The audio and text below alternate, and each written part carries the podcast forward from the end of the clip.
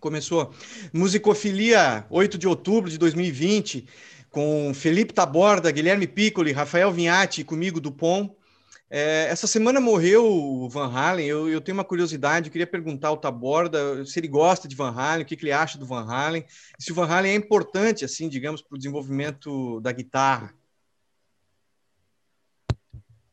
Ele é seminal no desenvolvimento da guitarra, um gênio inovador, tanto na guitarra como nos equipamentos e tal. A maior coisa que já existiu depois de Jimi Hendrix, eu prefiro Hendrix. Tô triste, tô de luto e para mim ele é, representa muita coisa. Ouvi muito Van Halen e gosto é. dele e tô triste. Essa é a verdade. Ah, olha só, eu, eu, eu, nunca ouvi, acho que ninguém. O Teclas nunca ouviu Van Halen, né? Eu ouvi na adolescência, eu ouvi Van Halen. É, é, é a idade para ouvir, né? Van Halen é a idade para ouvir na adolescência. É, Pico, tu nunca ouviu muito, né, Pico? Não, não, não. não. É, essa, essa semana, sim, eu queria fazer um registro. Morreu o Zusa Homem de Melo. Foi um importante, assim, crítico e... Nem crítico, né? Ele foi, assim, um amante da música, um divulgador da música. O Zusa criou muitos festivais de jazz no Brasil, né? O Free Jazz foi muito ideia dele. O primeiro, aquele festival de jazz, não sei se foi o primeiro, mas foi o mais significativo, aquele de 79, 78, 79, que passou na, na, na TV Cultura, né, aquele, no fim dos anos 70, veio todo mundo, Return Forever, John McLaughlin, tinha o São Paulo S.A. do, do, do, Sérgio, do César Camargo Mariano, foi um festival muito importante. O Zusa foi e, criador de muitos festivais e apoiador de muitos deles. Foi radialista, escreveu muitos livros sobre música, sobre música brasileira, e tinha um programa muito bom na rádio do Instituto Moreira Salles, na Rádio Batuta. O Zusa, é, acho que é tudo que nós é, pretendemos ser um dia, que é manjar de música para valer. Ele conhecia muito, ele vinha para Porto Alegre, eu via ele aqui em Porto Alegre no, no Poa Jazz Festival, né? Ele me lembro de ver ele lá assim sentado com o Juarez com o Juarez Fonseca. Ele foi patrono aqui do, do Poa Jazz. É uma figura assim muito querida realmente uma pessoa que a música não é feita só pelos músicos nem só por quem pelos ouvintes né? A música depende também desses amantes assim que trabalham pela música e trabalhem para que para essa relação entre os, o músico e o público, né? Para que a música chegue no público e também ajudando o público a entender a música. Acho que o Zusa é, representa bem isso. E esse aqui é um livro dele. Eu li vários livros do Zusa. Esse eu acho assim o mais biográfico dele. Ele conta a vida dele na música. No fim dos anos 50, ele foi estudar baixo com o Ray Brown, que era o maior baixista de jazz, na Lennox School of Music, que foi uma das primeiras instituições a tratar o jazz assim academicamente, a ensinar. Na Lennox School of Music estudou, por exemplo, o Nat Coleman. Então, assim, na mesma época que o Zusa estava estudando lá, tinha gente desse naipe estudando, né? Depois ele acabou abandonando o baixo, ficou realmente na parte assim mais divulgando música, trabalhou na Tupi, nas rádios, em, muito, muitas coisas. Nos festivais, trabalhou muito nos festivais também, né? Os festivais importantes dos anos 60. Então acho que vale a pena ler, quem quiser ler os livros dos USA também é muito, muito, muito legal. O programa de hoje é sobre a Johnny Mitchell, a deusa suprema absoluta Johnny Mitchell. Uh, acho que para mim no rock é o grande nome feminino do, do rock, da, do folk, do pop. Para mim, assim como a Carla Bley é a minha mulher preferida no jazz. Na música brasileira, não sei, acho que fico no, no óbvio, daí acho que fico com a Elis Regina mesmo. É, mas a Carla Bley, na, na história do, do rock, sem dúvida, uma mulher que teve a coragem de, de tocar lado a lado com os homens, sem precisar brincar de homenzinho, que é muito comum, acho que nas mulheres do rock, é, se brincar de se fingir de homenzinho, que nem a, a Smith. Eu acho que a Johnny Mitchell trouxe toda uma sensibilidade, uma delicadeza para o rock, assim, é, é, é, insuperável. Eu não vi nada que, que se igualasse ao que a Johnny Mitchell fez. Ela começa na cena folk dos anos 60, já no final da cena folk nova-iorquina, no Greenwich Village. Bom, ela é canadense, ela nasceu nas pradarias canadenses, é, quase russa, né? Aquele cenário é quase russo, muito neva muito lá. Ela teve um, na infância poliomielite, é, assim como Neil Young, é, poliomielite era, ainda era bastante comum ainda no, no, mundo e no Canadá deu um surto de poliomielite. Tanto ela quanto Neil Young, os, é, com os compatriotas, né, canadenses, pegaram poliomielite, ficaram um ano assim é, paralisados em casa. É, isso foi um. E logo cedo ela, ela gostava muito de dançar, ela é pintora desde o início, assim, na vida, começou pintando, achava que ia ser pintora, de fato ela pinta até hoje. E a música foi uma autodidata, ela tinha criava uma série de afinações diferentes para guitarra, desenvolveu um para o violão, né? Desenvolveu um método muito pessoal de tanto de afinação, de usar acordes abertos. Uma cantora uh, espetacular, né? O, o, início dela começa como folk, então muito violão e voz. Ela, o primeiro disco, ela grava produzido pelo David Crosby. O Crosby foi o primeiro a ouvir ela. Ela, o Song to a Seagull de 68. Ela chega a namorar o Graham Nash logo nesse final dessa época, no fim dos anos 60. Morava no Laurel Canyon, onde morava todo mundo, Frank Zappa, Crosby, Stills and Nash, Grateful Dead. E aí até, vai até o Blue, até o For the Roses, mais ou menos, uma fase muito folk. O Blue é o ponto ápice dessa fase, assim, um, é um cume dessa fase. Ela com o Blue, ela faz um, é um disco assim mais confessional da história do rock, quase constrangedor, quando está dentro assim da, da, mente dela, das emoções dela. Ela, a fama é tão grande, ela se isola por um ano no, no meio da, do mato na, no Canadá, grava o For the Roses, que é o último disco assim bem folk dela. Aí ela entra realmente porque eu considero a segunda fase, que é o Curtain Spark, em 74. Aí ela já está com o LA Express, que é um grupo de fusion, de jazz rock, que era um grupo do Tom Scott. Aí tinha o, uh, assim, o Joe Sample nos teclados, uh, uh, John Gary na bateria, com quem ela vinha namorar. Uh, Max Bennett no baixo, é um grupaço assim que ela tocava, aí ela montou Robin a gangue Ford. dela. Oi? Robin Ford.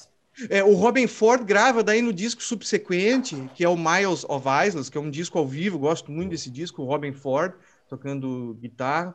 Ele substitui o Larry Calton no, no AliExpress, né? Exatamente, é, exatamente, exatamente. E o Larry Calton vai estar tá daí nessa fase que eu considero de 74 até 79, que começa com o Curtain Spark e termina com o disco Mingos, que é essa fase, digamos assim, folk jazz, e aí tu tem, por exemplo, no Redira, aí para mim talvez o melhor trabalho dessa fase que o Larry Calton toca guitarra, acho que em todas as faixas, e o Jaco Pastorius em quase todas elas, um trabalho muito de cordas, assim, violões, guitarras, baixo, o Jaco Pastorius fazendo uma conversa de graves com aquela voz dela, e à medida que ela vai, que nós vamos avançando com os discos, a voz dela também vai ficando mais grave. A voz dela começa no início folk muito assim soprano, à medida que vai avançando nessa fase dos anos 70, metade dos anos 70, ela já está um contralto. E aí a fase, claro, ela fumava muito, a voz vai em, é, ficando bastante grave ao longo do tempo. E, bom, mas aí para mim termina assim o que me interessa nela mais ou menos em 79. Pois ela tem uma carreira um pouco e muito irregular nos anos 80, é, discos complicados, assim, alguma coisa boa, mas. E aí tudo fica um pouco irregular depois, mas essa fase, especialmente de metade dos anos 70, é minha fase preferida.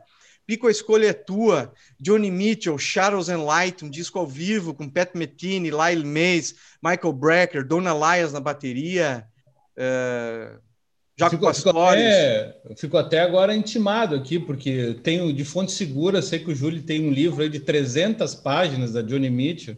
Né? Então, 600 qualquer coisa páginas. que eu. 600, 600 qualquer coisa. 500 páginas. Essa biografia foi lançada recentemente, uma grande biografia dela, uns dois anos assim que saiu. É muito boa, vale a pena ler. Intimidado aqui, qualquer coisa que eu falar, sinto que posso estar sendo julgado aqui, que não estou falando a coisa certa.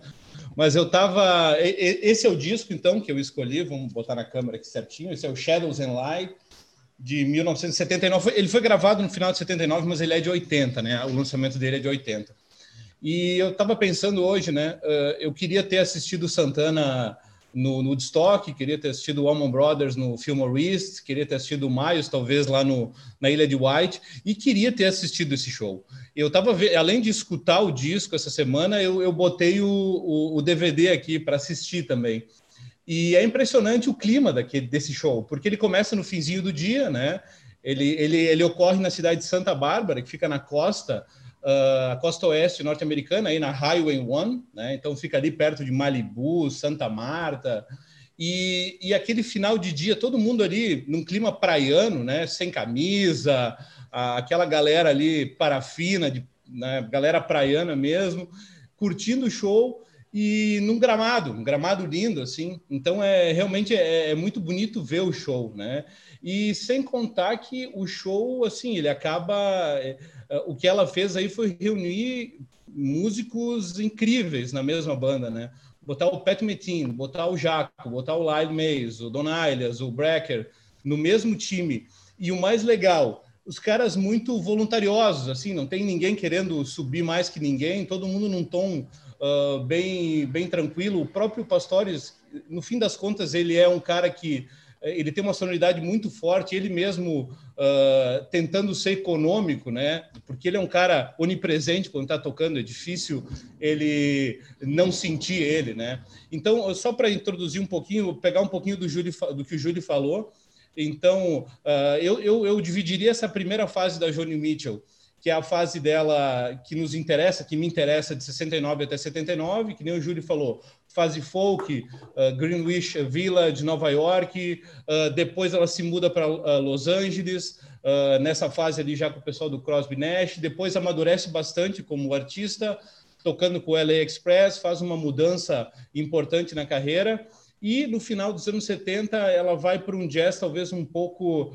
uh, um, um, pouco mais minimalista. O pessoal fala, eu não saberia dizer se é um jazz minimalista, mas é um jazz um pouco mais uh, talvez a própria presença do, do, do Jaco muda esse jazz que era um jazz um pouco mais alegre da, da LA Express por um jazz um pouco mais soturno. Talvez a presença do baixo do, do Jaco Pastores tenha dado um outro clima nesses discos, no Gira, no próprio Mingus, tá? E, e só importante, então, Errira 76, um grande disco, 70, aí vai ter um disco em 78, que é o Don Juan Reckless Daughter, e em 79 tem um disco chamado Mingus, e esse show Shadows and Light, que a gente vai discutir aqui um pouco, ele é a turnê desse disco, do Mingus. E esse disco Mingus, que é esse disco aqui, esse é o disco Mingus, essa pintura aqui expressionista é da própria Johnny Mitchell, foi um disco feito a convite do Mingus, já praticamente morrendo, né, como seu último trabalho. Então ele convidou a Johnny Mitchell para que ela presenciasse esse último trabalho dele. Então foi um trabalho que eles fizeram aí a, juntos, né? E ela se encarregou de tocar depois que ele acaba, depois que ele morreu, uh, e um disco bonito e bem diferente do que ela já tinha feito. E o Shadows and Light é a turnê desse disco. Uh, é um, para mim é um, é um, grande disco ao vivo, é um grande disco ao vivo, ele é, ele é fantástico. Uh, essas, essa, especialmente o primeiro disco, né? É um disco duplo. Então esse primeiro disco que tem Coyote, que é uma música que eu acho fantástica, tem uh, Goodbye, Goodbye Pie Pork Hat, que é fantástica também. esse primeiro disco ele, ele, ele enumera algumas músicas fantásticas, a, a dobradinha ali Jaco e, e Pat Metheny é realmente única, né? E eu acho que quem viu esse show viu um show realmente único. Acho que vou passar para o Rafael, porque senão a gente vai acabar monopolizando aqui o programa. Teclas, fala aí, Teclas. Bom, é difícil a gente pegar um, um, um time desses e dar, dar errado, né? Nossa, né? Uh, eu acho legal essa segunda fase da Johnny Mitchell, né? Que vocês comentaram aí, porque ela se cercou de grandes músicos, né? E isso uh, transforma a sonoridade da música dela drasticamente. Não que antes não não não fosse. Eu gosto muito do Blue e do For the Roses também, né? Mas realmente a, a eu, eu eu tenho eu ouvi muito mais essa o segundo a, essa fase em que ela se aproxima do, do jazz, né? Uh, eu acho que o, nada que o Jaco não faça não seja marcante, né, cara? O é. Jaco é um cara que assina quando ele toca, né? Não tem como, né? Tu não vai pedir para o Jaco tocar de outra forma, né? Tu ouve ele no Weather Report tocando, ele toca assim. Tu ouve ele na, com a Johnny Mitchell, ele toca assim. Tu ouve ele nos discos solos, ele toca assim, né, cara? Então, só que ele sabe exatamente, é um grande, é um, é um mestre, para mim é o grande mestre do contrabaixo, né? Então, ele sabe exatamente com, com, com como colocar a, cada nota, né? E então eu acho que aí a gente uniu o, último agradável, né? A gente uniu uma, uma ótima compositora, Johnny Mitchell, já uh, uma artista mais mais madura, né? E com, com músicos uh, com, com, músicos ultra competentes, né? Era uma era uma nova geração de jazz ali, né? Era na, na, na época eram todos muito novos, né? O Pat Metheny, o Jaco, né? Estavam despontando, o próprio Michael Brecker, né? E então ela, ela se cercou da, da, dessa turma toda e o resultado é, é, é, é, esse disco fantástico, com arranjos ultra elegantes, né? Então dá para ver que eles estão tocando para ela, né? Como o Pico falou, né? Que uh, os, os, músicos entregam o que ela precisa ali, né? É diferente de um disco instrumental de qualquer um deles, né? Diferente de ouvir o Pat Metheny solo ou ouvir o Jaco no próprio Weather Report ou nos discos dele, né? Então, é, é, é, é dá para ver que são, é, são, artistas muito competentes, né? Tocando com uma, com uma frontman ali, né? Uma front woman. front, front woman. boa, boa. Desculpa pelo... Na verdade, como é, Ela a tá gente é acostumado, né? O, o Júlio falou de, do, do, da, fez um trocadilho antes aí, né? A gente é tão acostumado a falar frontman, né? Uhum. É. É, são, tão, é, são, são, são poucas mulheres, assim, né, que a gente, a gente comenta menos, né? Então, né, no, então, no mundo do rock, principalmente, tem muito essa coisa da figura do frontman, né? Então é. já vai no automático. É, na, nossa, o... na nossa discografia aqui do, do Musicofilia, ela vai fazer companhia agora a Ana Mazotti, né? Mazotti. Com mais um disco ao vivo.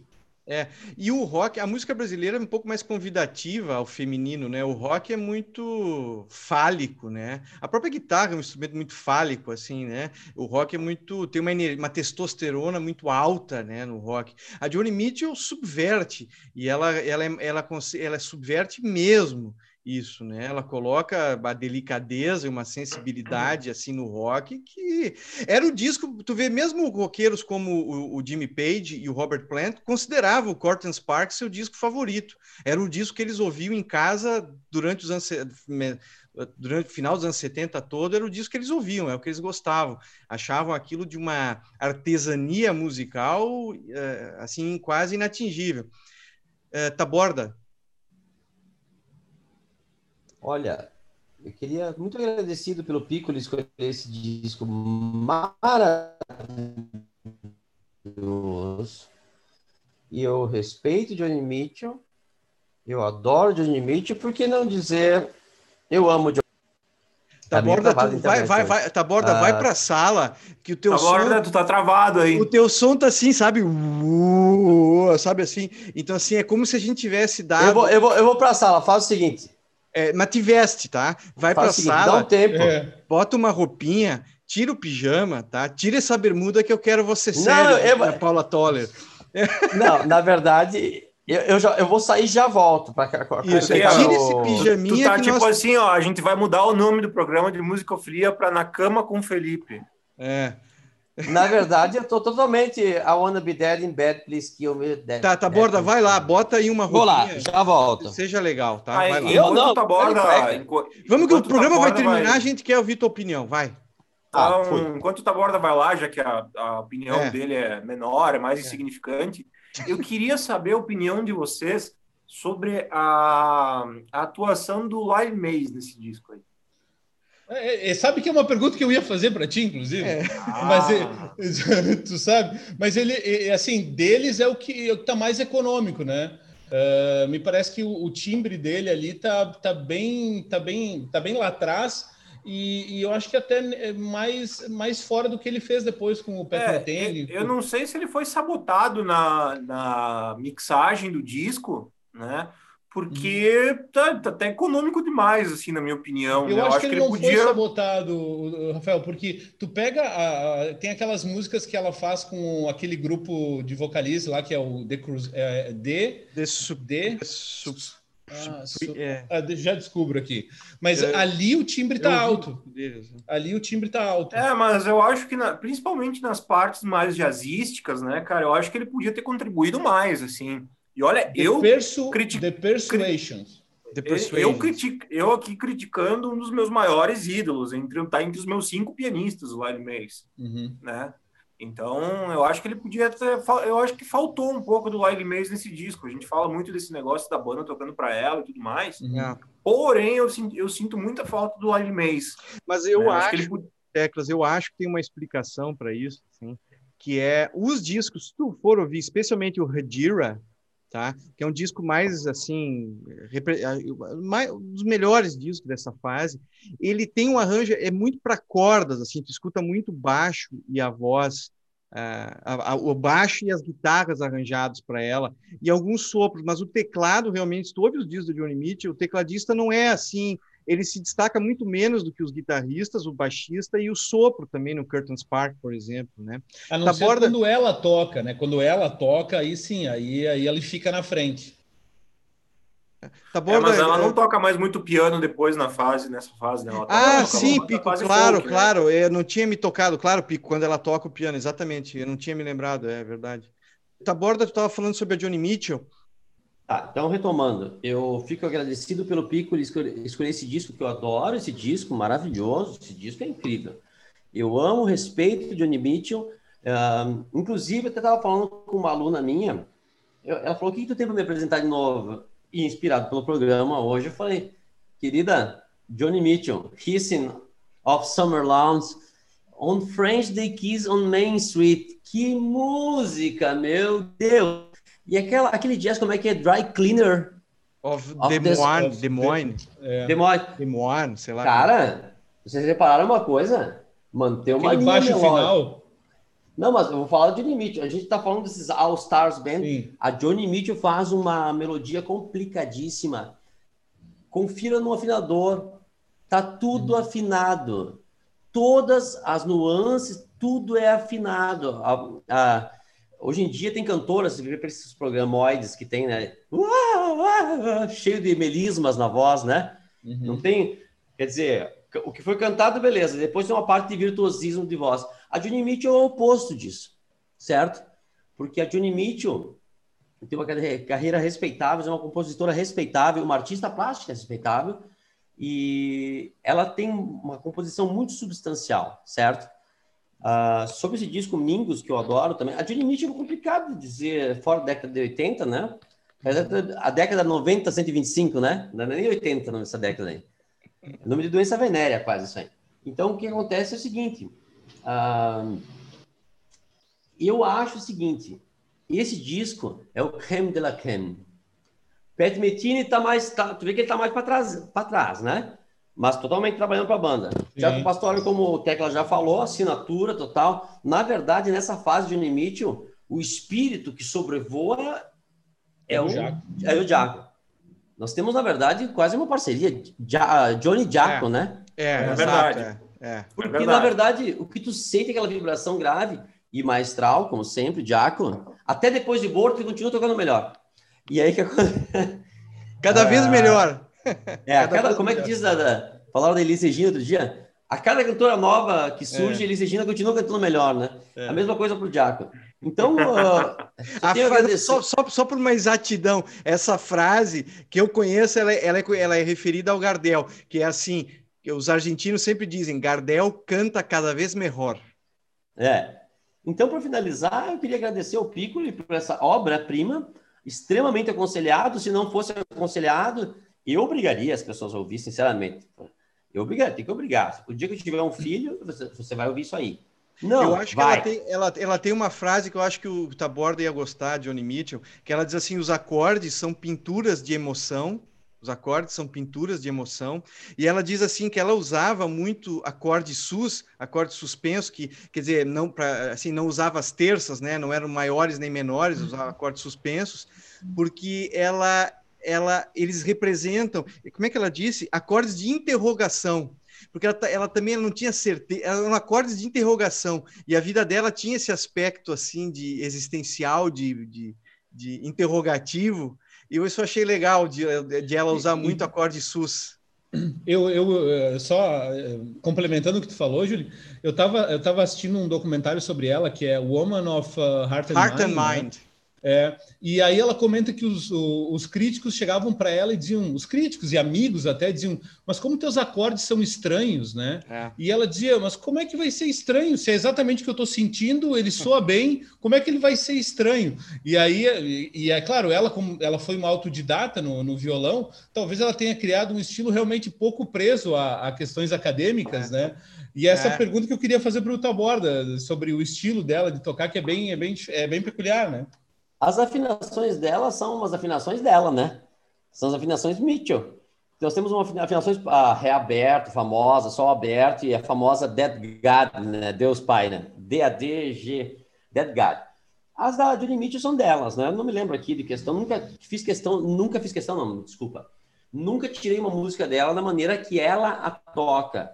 Mas consegue perceber esse autodidatismo, esses acordes suspensos, como o Juliano falou, e eu só queria fazer um pequeno adendo sobre a, a regravação dela de Goodbye Pork Pie Hat, certo? Ah, é. Que ela botou uma letrinha aí a mais, né? Sim. Uhum. Que encrespa. E a harmonia fica um pouco mais encrespada. Não sei se o Tecla já teve a oportunidade de tocar essa segunda parte. A harmonia encrespa. Não, um, tocar nunca toquei. Não, a primeira parte de Goodbye Pork Pie Head já é difícil por si só, né? A segunda dá uma encrespada. então, finalizando, queria dizer o seguinte: ela foi considerada pela Rolling Stones uma das maiores guitarristas de todo o tempo, de todos os tempos, mulher, né? Não é tanto assim, calma, vamos devagar. Ela é bem mais do que isso, na verdade. Ela é muito é, mais é. do que isso. Ela é imensurável em, várias, em vários pontos, na verdade. E é uma pessoa que me dá. aquele tipo de pessoa que tu ouve e dá orgulho de estar tá ouvindo a música dela. É. Parece que é o que eu queria estar tá ouvindo agora de Mitchell. E esse é. disco tem uma gravação muito boa. Eu Sim, gosto. Verdade. Uh, assim como uh, eu acho que é Regira. Regira. Regira. Eu, eu, eu, eu digo Regira. Né? Tanto faz. Então no Brasil, Van Halen, Regira. Tanto faz. Tá. Então o que acontece é o seguinte: esse disco, com essa sonoridade maravilhosa. Cacetete, cara. É, da primeira fase dela, claramente influenciada por Bob Dylan. Ela adora Bob Dylan, diga-se de passagem. Assim como adora Miles Davis, né? Sim. Uh, inclusive, ela fala no Ilha de White que não sabia que falar direito com o Miles, porque ela tava, conhecia a fama do negão, né? Ele costumava. O que ela fala? Que ele, que ele mais meio que ia tratar ela como uma, uma bitch.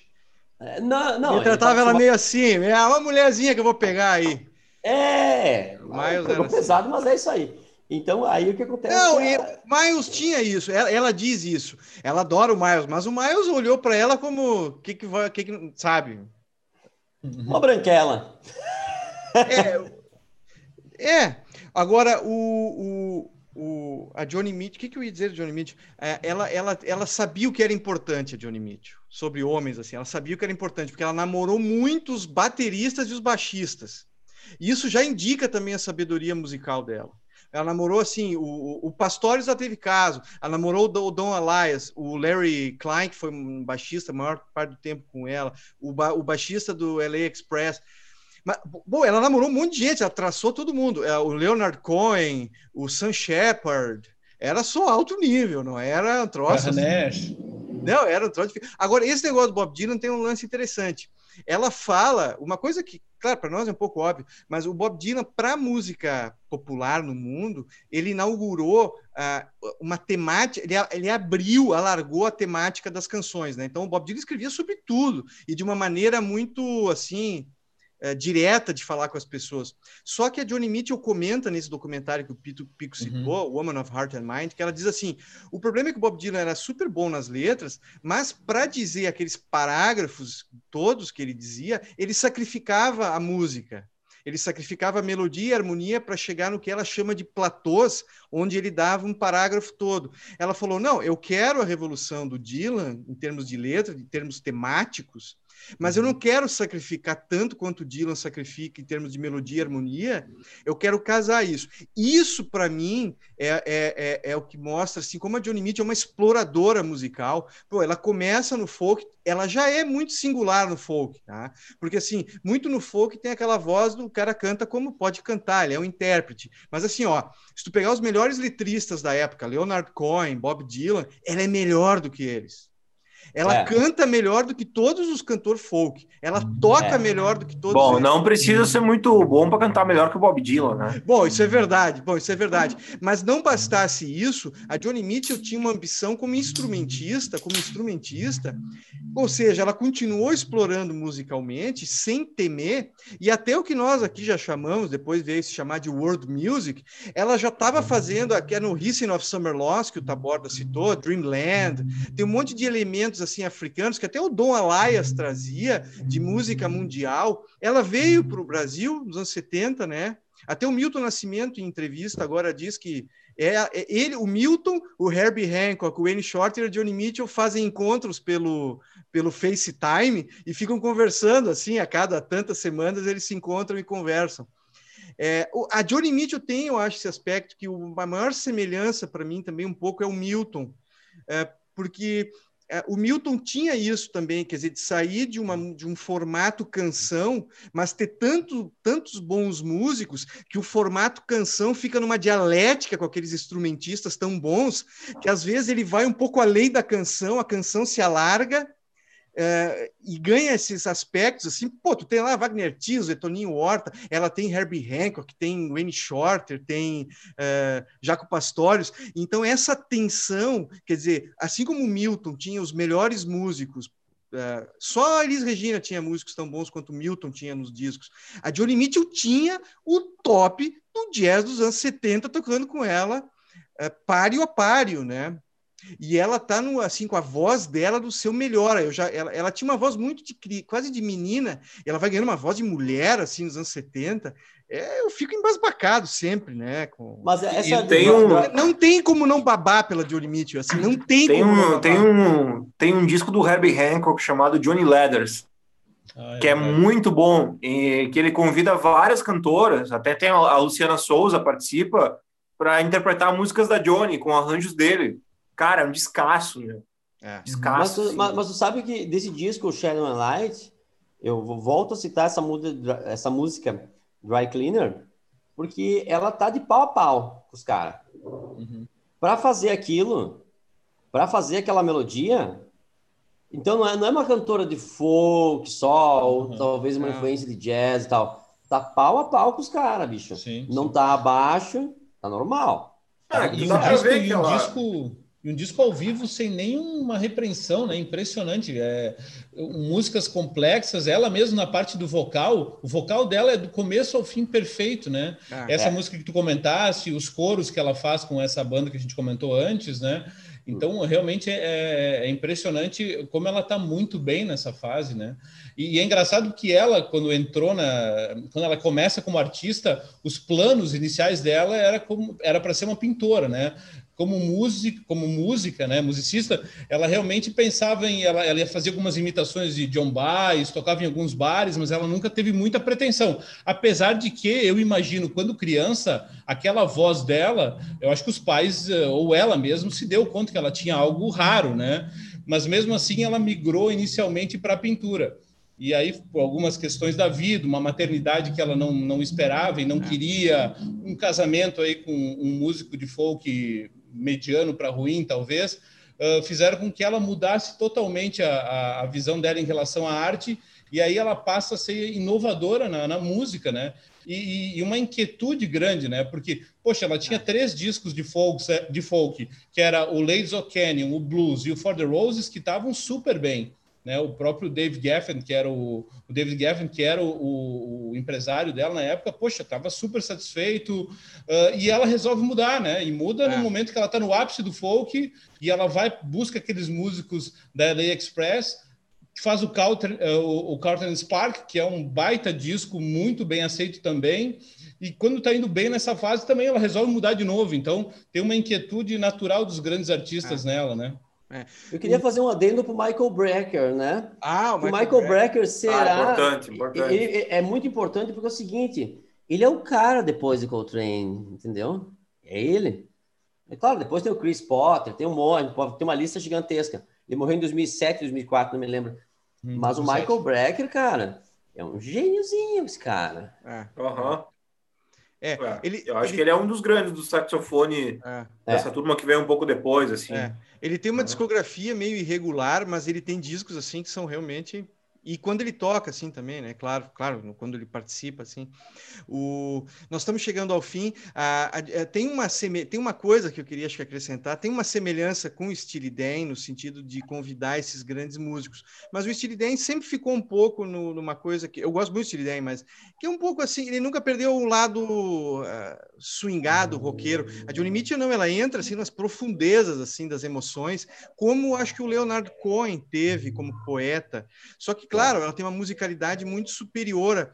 E a Johnny Mitchell foi essa mulher livre, independente, corajosa, desbravadora, sem fazer o jogo da porra louquice do rock, né? É isso que eu falei, acho que um pouco da, da imagem um pouco da Patti Smith, que também é uma mulher respeitável, sem dúvida, muito legal, mas um pouco joga aquela coisa meio James Joplin. Não, a Johnny Mitchell não, a Johnny Mitchell faz assim, nós vamos fazer essa, essa, essa música, uma música de adultos, assim, vamos fazer com uma com uma procura estética incansável. Olha a polêmica! Polêmica! É, mas assim, tratando de questões realmente delicadas, nas letras e na música. É uma música que tu não, não é assim para vamos se divertir, é, tu tem que ouvir, tem que se entregar para essa música. E isso, pensar que uma mulher dessa teve a fama que teve, é uma coisa raríssima hoje de se pensar, né?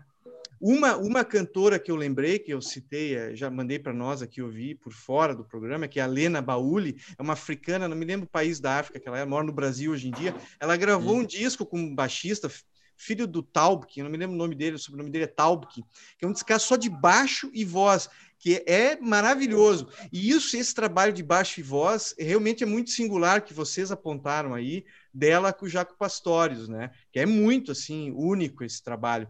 Gurizada, valeu, obrigado. Buscofilia fica por aqui, Taborda, Piccoli, Teclas e Dupont. Um abraço, até semana que vem. Vazei.